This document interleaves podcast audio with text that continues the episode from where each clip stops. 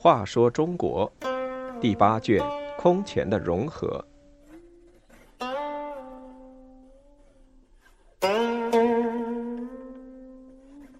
四十四，刘裕祭除宿怨。刘裕为清除宿怨诸葛明、司马修之，采用了种种手腕，显示出高人一筹的谋略。义熙八年（公元四百一十二年十月），刘毅自杀后，刘裕来到江陵，问资义参军申勇：“现在应该做些什么呢？”申勇答道：“去除宿怨，提拔贤才。”刘裕十分赞成。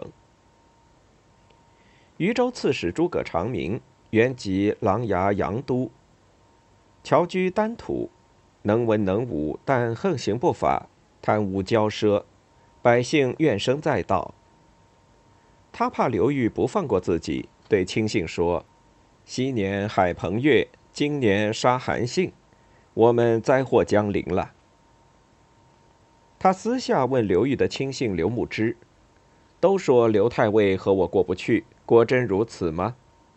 刘牧之安慰说：“刘公远征，老母儿子都托付于你，如对你不满，会这样吗？”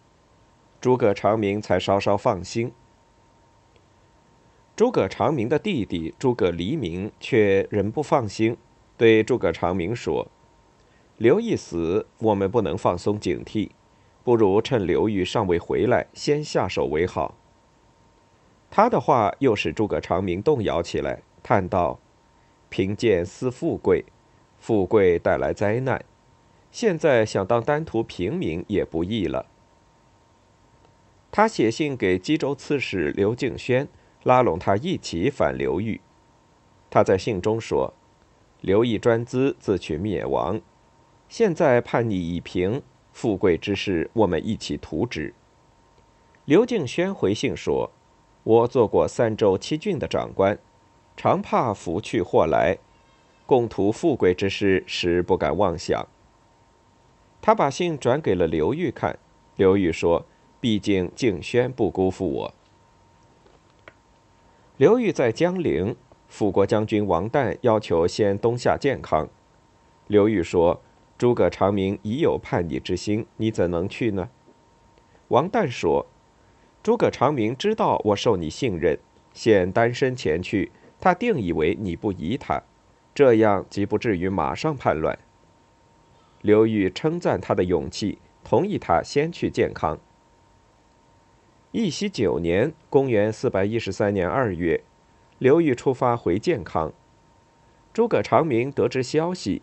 多次带领百官去兴亭迎接，却都扑了空。实际上，刘裕早已悄悄乘小船进入健康东府。诸葛长明知道后，赶快去东府拜候。刘裕十分热情地与他促膝畅谈，回忆往事。而在帐后早有士兵埋伏，二人谈兴正浓时，帐后士兵突然窜出，一顿猛拳将毫无戒备的诸葛长明打死。皇室司马修之在刘毅死后继任荆州刺史，甚得当地人民的好评。但司马修之的儿子司马文思却很凶暴，在健康违法杀人。刘裕对他早有厌恶之心。三月，司马文思又杀死一名官吏，刘裕大怒，关了所有参与此事的人，唯独宽恕了司马文思。司马修之赶紧上书谢罪，刘裕就把司马文思交给了司马修之，要他好好教训，实际上是让司马修之杀了他。司马修之不忍下手，故意装糊涂，一味谢罪。刘裕恼怒在心。义熙十一年（公元415年正月），借口处死了司马修之在建康的次子司马文宝和侄子司马文祖。同时发兵征讨司马修之。司马修之见事已至此，也上表列陈刘裕罪状，联络雍州刺史鲁宗之及其子晋陵太守鲁轨反刘裕。刘裕秘密写信招降司马修之的辅路士参军韩延之，韩延之不但不降，反而回信把刘裕大骂了一顿。刘裕读了他的信，感叹许久，把信给将佐们看，说：“当人臣的就应该这样。”三月，刘裕进军至江陵，准备渡江。司马文思率领四万士兵在对岸峭壁上布阵以待，刘裕军无法登岸。后来，建武将军胡藩率领士兵用短刀在岸壁上凿出小洞，攀登上岸。刘裕也令将士发箭做掩护，后续部队终于纷纷登岸，冲杀过去。司马修之兵大败，刘裕于是攻克了江陵。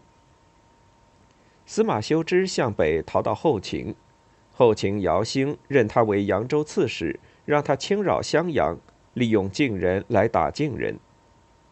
后来刘裕平定后秦，司马修之又逃向北魏。结果还没到北魏，就在半路上死去了。